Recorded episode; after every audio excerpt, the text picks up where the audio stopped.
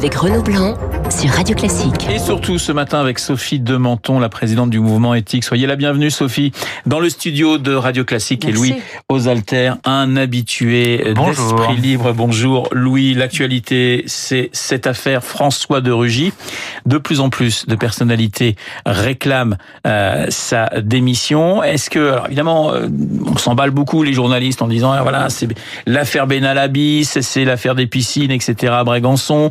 Comment vous la comment vous la situez cette affaire dans la hiérarchie des euh, des cactus de la Macronie, euh, Louis? C'est pas l'affaire Benalla, et puis il y a toujours un, aff- un effet déformant quand une affaire comme celle-là survient l'été, parce qu'on a moins d'actualité à se mettre euh, sous la dent. Euh, Il y, a- il y a toujours un effet, euh, un effet déformant. En revanche, euh, je pense que bon, François de Rugy est évidemment dans la tourmente.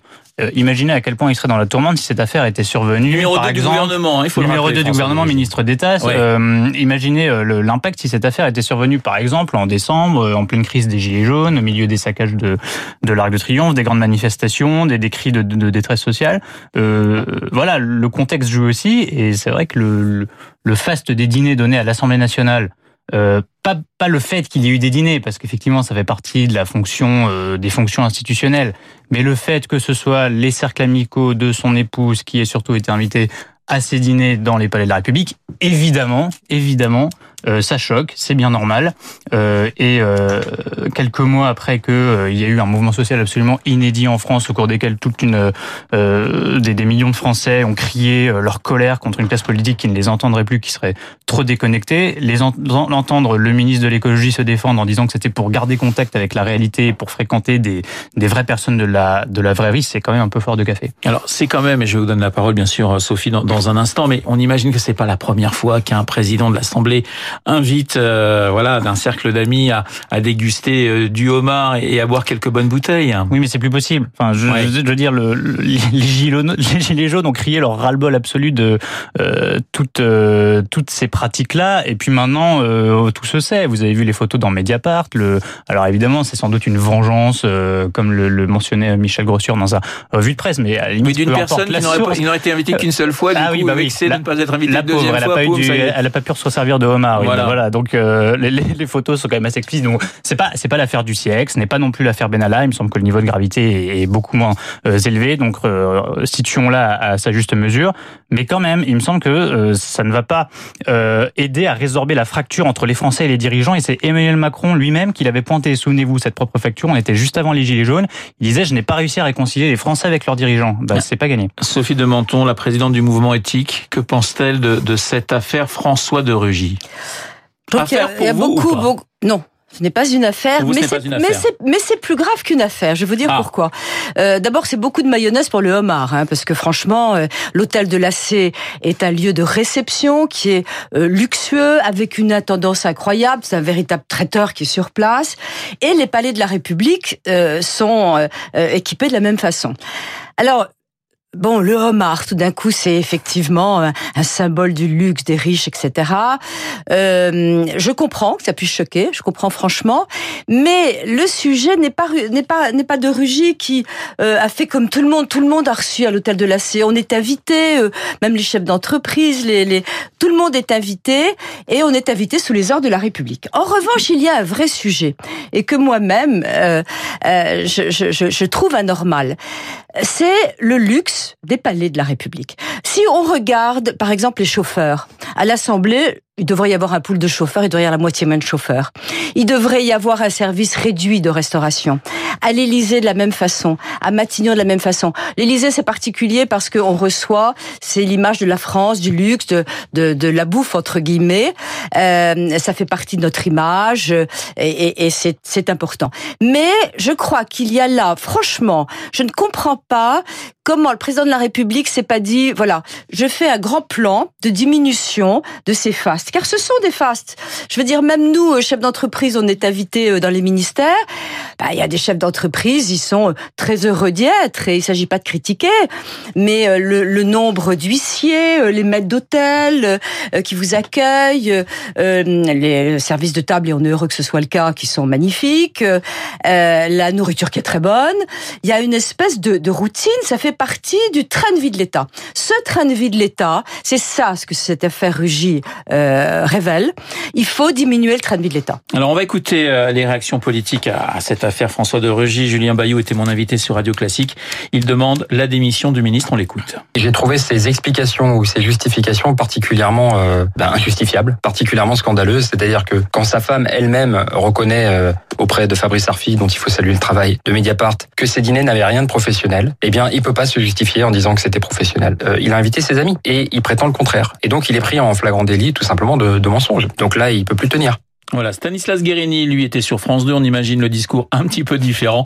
Voilà ce qu'il dit de l'affaire François de Rugy. Si ce sont des dîners strictement privés, alors euh, il faut rembourser. Ce n'est pas euh, normal d'utiliser les moyens de l'Assemblée nationale pour des dîners privés. François de Rugy a donné des éléments indiquant que c'était des dîners qui étaient dans le cadre de ses fonctions. Et dans ce cas-là, euh, il est légitime de pouvoir réceptionner les personnalités. Et donc il y a une déontologue à l'Assemblée nationale, à elle de regarder les choses et ce que vous de demandez ce matin juger. Oui, je crois que c'est la bonne manière de faire les choses. Je crois que la bonne pratique, c'est de juger sur pièce et sur place, comme on dit à l'Assemblée nationale. Alors il y a un problème aussi politique, c'est que si François de Rugy s'en va, il faut trouver un, il faut lui trouver un successeur. Et on sait que c'est toujours très très long en Macronie euh, de trouver un successeur à un ministre, Louis. Hein. Pitié, on aura encore euh, deux semaines pour essayer de dénicher un, un, ministre. On se souvient de la succession de Nicolas Hulot qui avait pris beaucoup de temps, celle de Gérard Collomb qui avait pris beaucoup de temps. Euh, bon, de toute, de toute façon, euh, enfin moi, hein, un ministre de plus ou de moins dans un gouvernement où c'est Emmanuel Macron qui fait quasiment tout, vous voyez, je pense que les Français verront pas tellement la, la, la différence. C'est pas une offense personnelle vis-à-vis de François de Rugy. Quand même un ministre important. oui, c'est le numéro 2 du bah gouvernement, mais euh... oui, enfin combien de Français savent euh, que François de Rugy est ministre de la transition enfin, écologique? Ils savent qu'il mange du homard en tout cas. C'est ça, ça, qui est dommage. D'entre eux oui, mais franchement, désormais plutôt que l'action qu'il mène pour la transition écologique. Ça en dit quand même beaucoup parce que si on revient sur le fond de son action, ça en dit quand même beaucoup sur euh, ce, ce vernis vert dont va absolument se recouvrir le, le gouvernement qui pour l'instant n'est pas incarné. On peut pas dire que François de Rugy incarne l'écologie, l'action écologique déterminée au gouvernement. Nicolas Hulot était plus connu, il a peut-être moins fait, mais en tout cas, pour l'instant, euh, non seulement il mange du homard à l'Assemblée nationale, mais en plus, on ne veut pas dire que son action politique a été très déterminante pour l'instant. Sophie. Alors, sans juger de son action politique, je dirais que ce serait lamentable de virer un ministre pour ça. Euh, que, je veux dire, on s'attache à, à, à, des détails, ce sont quand même des détails. Et encore une fois, oui, il y a une réalité, diminuer le train de vie de l'État, je répète, mais il faut arrêter et, je veux dire, remuer un permanence, il nous faut un scandale tous les huit jours, c'est insupportable. Il faudrait occuper Mediapart à autre chose. On va changer de sujet, on va parler des municipales à Paris avec Benjamin Griveaux, la fin d'un suspense insoutenable, le candidat de la République En Marche. C'est une, Louis, est-ce que c'est une, une bonne nouvelle pour Anne Hidalgo, finalement, le, la candidature officielle de, de, de Benjamin Griveaux? Je, je, En fait, je sais pas, parce qu'il y a toute une musique de ces derniers jours et ce matin qui explique que Griveaux est le pire des candidats et que Villani aurait été un candidat formidable en fait, moi je pense que la République en marche n'avait pas de bons candidats. Euh, vous regardez les, sondages d'opinion, euh, Villani et Griveaux faisaient euh, coude à coude, donc Griveaux n'était pas distancé de loin par euh, par Villani. Donc toute la, tout l'emballement autour de Villani, parce qu'il est mathématicien, il est original, il a une lavalière, c'est, c'est génial, n'en font pas forcément un bon candidat. En revanche, effectivement, Benjamin Griveaux, je, je trouve pas que ce, ils sont pas que ce soit le, le candidat idéal pour Paris, et beaucoup dans la majorité le disent. Des députés nous le disent au quotidien en disant le problème pour Paris, c'est qu'on c'est un problème d'ailleurs récurrent en Macronie il n'y a pas de, de bonne politique, il n'y a pas de carrure politique. Euh, Emmanuel Macron n'a pas suscité autour de lui des personnalités politiques d'envergure. C'est pour ça qu'il a un grand problème dès qu'il faut remplacer un ministre, et c'est pour ça qu'il a un grand problème avec les investitures au municipal, parce qu'à Paris, entre Villani et Griveaux, je pense que pour l'instant, Anne Hidalgo peut tout à fait repasser. Alors justement, on va écouter Benjamin Griveaux, il était sur BFM, et il parle de Cédric Villani. Moi, je lui ai fait passer des messages juste après l'annonce faite oui. des résultats que je souhaitais qu'il prenne toute sa place dans cette campagne, que je comprenais.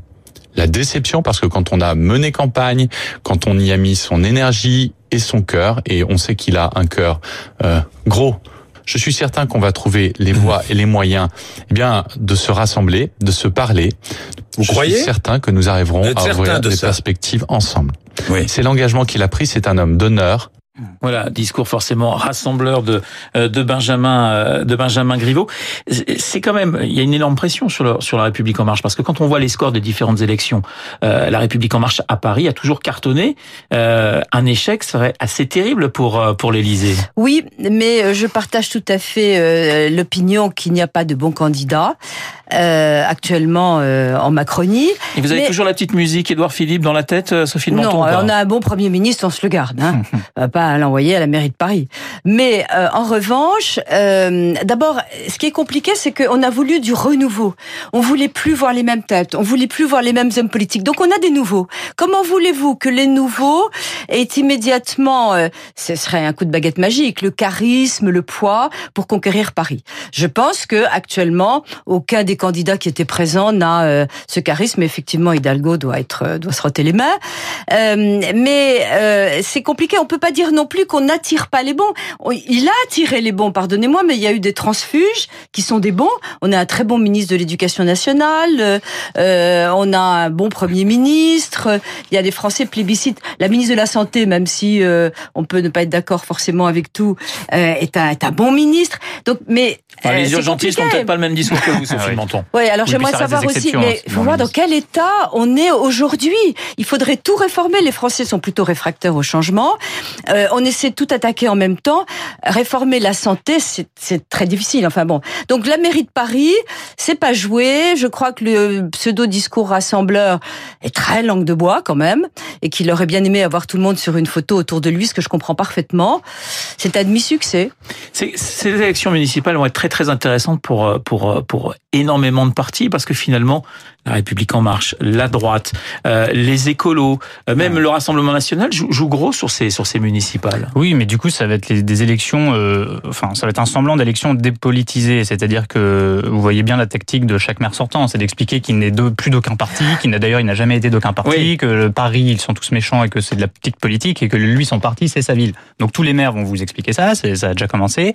évidemment, chacun veut sauver sa peau. C'est évident qu'une étiquette comme les républicains, euh, ça n'a plus l'impact, le, le, poids politique qu'elle avait euh, avant. Pareil pour le Parti socialiste. Et pourtant, et pourtant, ce sont toujours des gens étiquetés chez ces partis, et notamment à droite, qui tiennent les principales villes en France, les grandes villes, les villes moyennes. Euh, il y a beaucoup de maires sortants qui sont des maires de droite. Rappelez-vous la vague bleue de 2014. Donc tout l'enjeu de cette élection, c'est est-ce que ce sera une revanche de, de l'ancien monde entre guillemets, avec ces élus locaux qui se sentent humiliés en plus par le, la, la, politique d'Emmanuel Macron et qui vont regarder en tout cas leurs électeurs au niveau local en faisant de ces élections des élections essentiellement locales Ou est-ce que quand même euh, la République en marche notamment va pouvoir avancer ses pions? Est-ce que le Rassemblement national va pouvoir prendre d'autres villes. Ce sont deux partis qui étaient en tête aux élections européennes, qui jouent un coup à coude, euh, mais qui ont un maillage territorial qui est très faible. Oui, mais sachant qu'Emmanuel Macron a clairement dit que quand il y avait des maires de droite bien implantés, bah, on n'était pas forcé de leur mettre quelqu'un en enfin, face. À Bordeaux, ils envoient quand même quelqu'un. À Vannes, ils envoient quelqu'un. oui. Et puis on oublie, la folie des on, on, oublie aussi euh, quelque chose, c'est que devant cette déconfiture euh, générale, euh, l'électeur, en partie, alors je, je reviens à Paris, l'électeur, s'il a un bon maire, il vote pour son maire. Et, et c'est donc tout à fait différent parce qu'on ne vote pas ni pour Monsieur Villani ni pour euh, euh, ni pour euh, qui que ce soit. On vote pour son maire d'arrondissement. Et ça, je pense qu'il va y avoir un retour du local là-dessus et que même en région, quand on a un bon maire, on se le garde. Alors vous parliez, euh, Sophie de Menton, il y a quelques minutes d'Agnès Buzyn. Un mot sur euh, l'homéopathie, on en parle énormément de ce déremboursement. Euh, c'était le thème du décryptage de, David Barou. David qui disait, oui, Boiron, on fait peut-être un, peu trop parce que même si c'est pas remboursé, les Français continueront à utiliser l'homéopathie. Alors, moi, j'ai, je ne crois très moyennement à l'homéopathie. J'en consomme un peu de temps en temps, comme tous les Français. Euh, je pense que c'est une forme de soutien psychologique et que c'est un médicament très particulier. Et surtout, en tant que chef d'entreprise, je suis outré qu'on flingue à bout portant une entreprise et un secteur. Parce que c'est vraiment... Alors, qu'on le dérembourse, d'accord, elle aurait pu s'arrêter à 2,5%. D'ailleurs, je suis pas sûre que ce soit complètement joué, parce que ça va faire quand même des vagues. Je pense qu'il y a euh, euh un coup de, projecteur et que l'image de la France en prend un coup. On a un secteur, un fleuron boiron. En Inde, c'est la première médecine. Euh, on a euh, dans le monde entier donc la consommation de l'homéopathie, qu'on y croit ou qu'on n'y croit pas et tout d'un coup, brutalement, démontrer que ça, soi-disant scientifiquement, parce que c'est discutable probablement, euh, démontrer que ça n'a aucun effet, euh, c'est bon, c'est vrai que je crois les scientifiques qui ont fait leurs études, etc. C'est pas le sujet, mais euh, tout d'un coup, et qu'est-ce qu'on fait des, des, de, à la fac de médecine, euh, des chaires de d'homéopathie, et que font les médecins homéopathes dans la rue? Il y a marqué charlatan à la place d'homéopathe, donc je suis un peu indignée parce que c'est mon âme de chef d'entreprise. Là, vraiment, on flingue un secteur. Louis, il nous reste 10 secondes. Alors, il y a une préoccupation sur l'emploi, je suis d'accord. Il y a quand même un argument d'Agnès Buzyn auquel je suis assez sensible, c'est de pouvoir soigner les maladies avec moins de médicaments. Et c'est peut-être quelque chose qui peut mettre d'accord les libéraux qui sont d'accord pour que la sécurité sociale dépense moins et les écologistes qui du coup euh, parce qu'il y aura moins de production de médicaments. Oui, mais c'est euh, soi-disant pas un médicament. C'est un moyen plus propre de se bah, soigner. C'était bah, parfait, c'est soi-disant du sucre. On peut se soigner avec moins de médicaments. C'est vrai que le, beaucoup de gens s'accordent à dire que les Français consomment trop de médicaments. Ça peut mettre d'accord beaucoup de personnes. Esprit libre, Sophie de Menton, la présidente du mouvement éthique, et Louis Osalter, 8h55. Merci beaucoup d'avoir été ce matin dans le studio de Radio Classique, 8h55, l'essentiel de l'actualité. Laurence Dans un instant avec évidemment la météo.